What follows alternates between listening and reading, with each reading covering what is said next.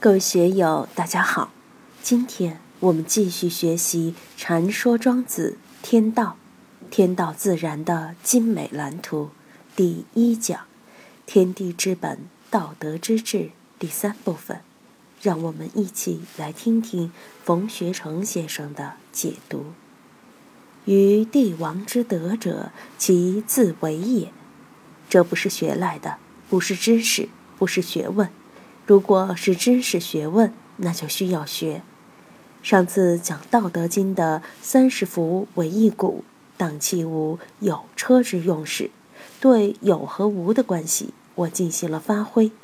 有文化，有经验，有财富，这是有，但要无所积，要保持我们心灵的空。空就是灵感，就是智慧，空才能在你原有的文化。经验、财富之中重新构建、创新发展。反过来说，如果只有空也不行，没有资粮、没有知识、没有经验，那你就是一个空空道人。就算有机会让你去创新、去建立，你也弄不起来。只有有而没有空，一堆石头瓦片放在那里，让你搞一个五星级的花园宾馆出来，你也弄不出来。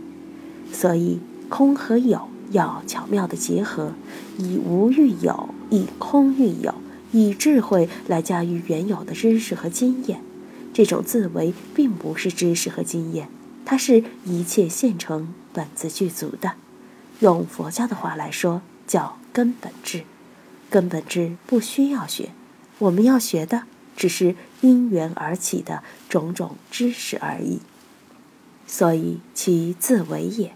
我们一定要把这个看到，这个功夫需不需要修？需不需要练？需要练。需不需要得？需要得。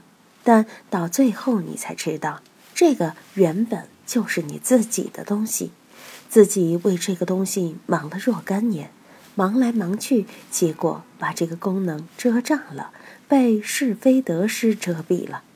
以前你有所得，有所积。这种污染把我们的灵性淹没了。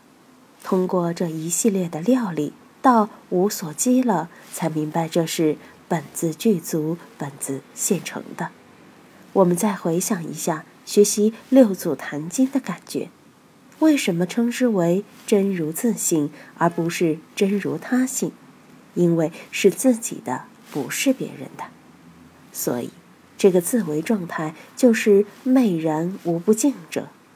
六祖大师说：“何其自信，本自清净，本自清净。”你想一下这个感觉，并不是我们求静而得静，它是本来就静，不需要你去觉它，去感觉它。如果你还要去感觉它，见见之时，见非是见，那就成了知识，成了认识的内容。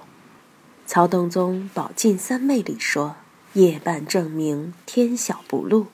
白天去寻找它，隐而不见；晚上睡着了，不去管它，它却大放光明。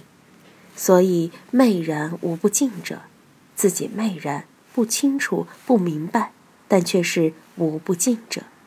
想想我们的能知之心，念头来来去去，都是所知道的。”不知道的是什么呢？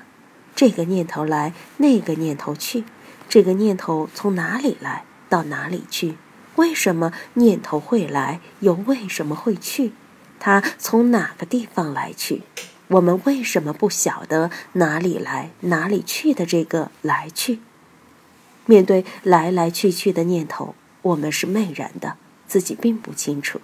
于是很多人就昧昧然然、浑浑噩噩的。过了一辈子，我们心里天天都在打盘算，天天都在喜怒哀乐之中，但就是不晓得为什么有这个喜怒哀乐。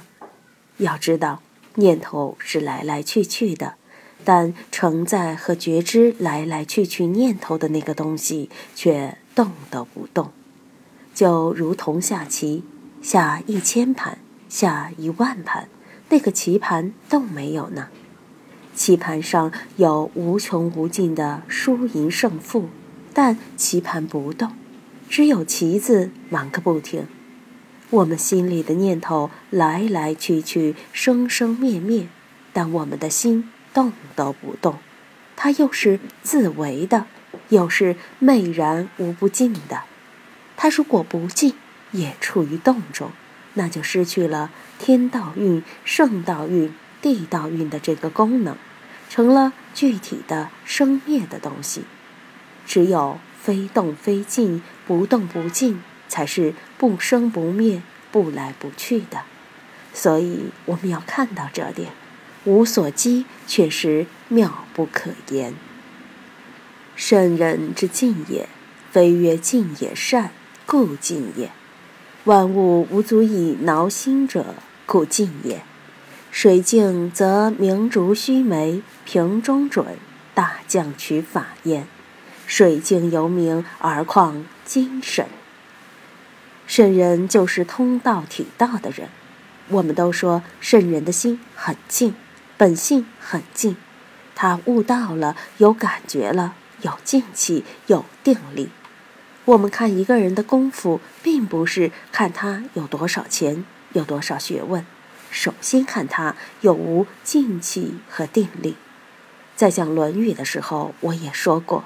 孔子论学的标准，并不是学问，而是修养。《论语》中说：“使父母能竭其力，使君能治其身，与朋友交，言而有信，虽曰未学，吾必谓之学矣。”有修养的人才叫有学之君子，无修养的人，学问再多也是小人，因为没有做人的学问。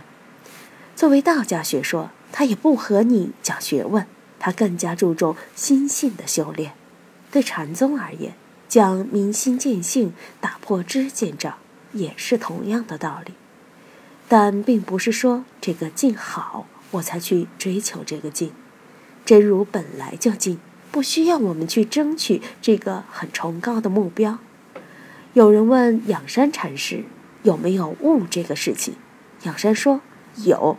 怎奈落在第二头，你本来就坐在这上头，你悟真如佛性不增，你不悟真如佛性不减，它本来就在你身上，动都没有动，所以悟和不悟就是一念之差而已，不妨碍真如自信的存在，也不妨碍道在你身上绝对完满的体现，故静也，它本来就静。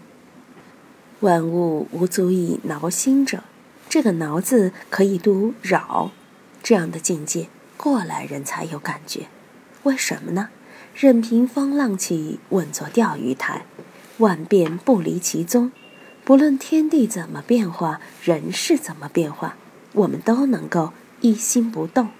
美林大师有静气，万物不足以扰心，万事的来往生灭。变化、荣辱是非、利害得失，都不足以把我们这个心搞乱。这是功夫，只有悟透了这个，才有这个定力，才有这样的信心。故静也，本来就静嘛。另外，有了功夫才静得起来。有的人一遇点事情就惊慌失措、寝食难安，这个确实不敢恭维。没有功夫。小事情都承担不起，还能承担大事吗？搞个事情试你一下，你马上就现形。有的人，你送他一个亿，他未必欢喜；割他一块肉，他未必烦恼。他心如止水，不以一时得势而动心，或不以大的得失而动心。就像上次我说的一样，你再富有，就算成了天下首富。但是，比起一百年以后世界的财产、宇宙的财产，你还是无限小。你现在成了世界第一智者了，但比起百年后整个人类文明、整个知识量来说，你还是无限小。我们要看到这些，有了这个，就等于吃了定心丸，才知道怎样叫不动心。这个不动心不是吹牛吹出来的。它确实是体道悟道以后，见了真如自信，见了道后，才能不动心。这个不动心，就是万物无足以扰心，故静也。所以它才能够静，何况它本来就是静。今天就读到这里，欢迎大家在评论中分享所思所得。我是万万，我在成都龙江书院为您读书。